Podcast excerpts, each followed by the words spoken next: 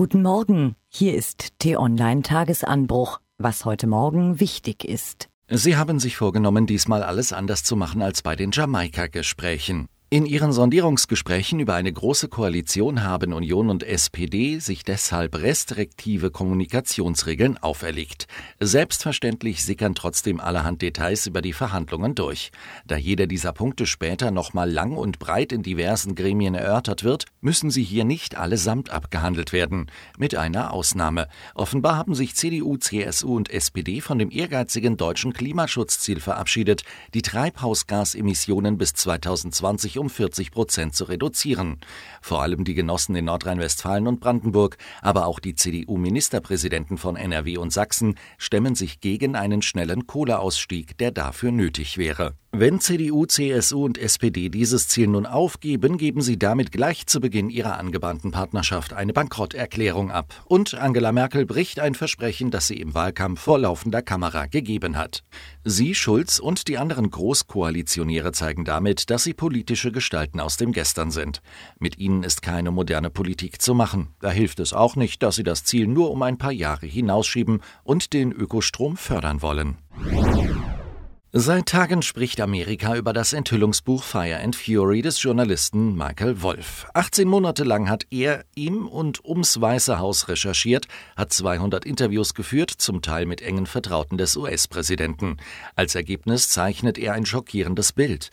Der mächtigste Mann der Welt ist ein narzisstischer, unterbelichteter, lesefauler Volltrottel, der von anderen Volltrotteln und halbseitenen Geschäftemachern umgeben ist und eigentlich gar nicht Präsident werden wollte. In dem Buch wimmelt es von drastischen Details, haarsträubenden politischen Fehlern, sexuellen Anzüglichkeiten, aber auch banalen Alltagsbetrachtungen. Das meiste scheint zu stimmen, aber einzelne Journalisten haben Wolf vorgeworfen, Fehler bei der Recherche gemacht zu haben. Und was lernt Donald Trump aus der ganzen Geschichte? Nun gibt es Berichte, dass er anscheinend seine Arbeitstage verkürzt hat, um mehr Zeit für Twitter und Fernsehen zu haben. Der Krieg in Syrien zählt zu den großen Verbrechen unserer Zeit und in diesen Tagen spielt sich vor unser aller Augen die nächste Grausamkeit ab. Unterstützt von russischen Luftangriffen und verbündeten Milizen rücken die Truppen von Diktator Assad auf Idlib vor, eine der letzten Hochburgen der Rebellen. Tausende Zivilisten versuchen bei eisigen Temperaturen in die Türkei zu fliehen, Dutzende sterben im Bombenhagel. Die Situation ist extrem schlimm, sagt die Sprecherin des UNO-Nothilfebüros in Syrien.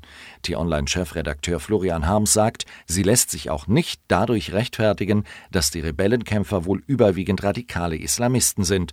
Sie ist einfach nur fürchterlich. Heute berät der UNO-Sicherheitsrat über den Konflikt. Leider bezweifelt Florian Harms, dass dabei irgendetwas Nennenswertes herauskommen wird. Was steht an? Auch heute sondieren Union und SPD weiter, hinter Rollos von der Öffentlichkeit abgeschirmt. Folgende Themen stehen an: Steuern, Finanzen, Landwirtschaft, Bildung, Soziales, Rente, Gesundheit, Pflege sowie Inneres.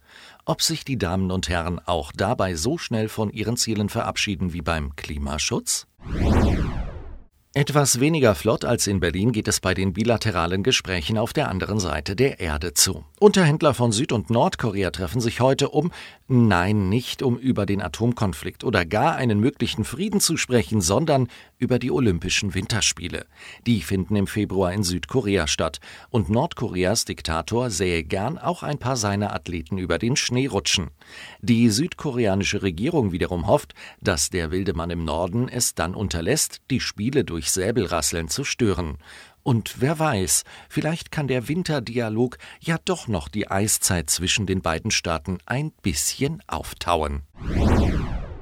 Endlich! Am Freitag geht die Bundesliga wieder los. Im Spitzenspiel trifft Leverkusen auf die Bayern. Für Fans war die Winterpause unerträglich lang, für die Spieler ungemütlich kurz. Bayern-Trainer Heinkes nannte sie einen Wimpernschlag der Erholung. Trotzdem nutzte der Rekordmeister die Zeit für ein Trainingslager in Doha. Im Gegensatz zu acht anderen Erstligisten, die zu Hause blieben. Für Berti Vogts ist das ein bedauernswerter Fehler. In seiner neuen Kolumne erklärt er, warum es sich immer lohnt, in den Süden zu fliegen. Diese und weitere Informationen finden Sie auf t-online.de.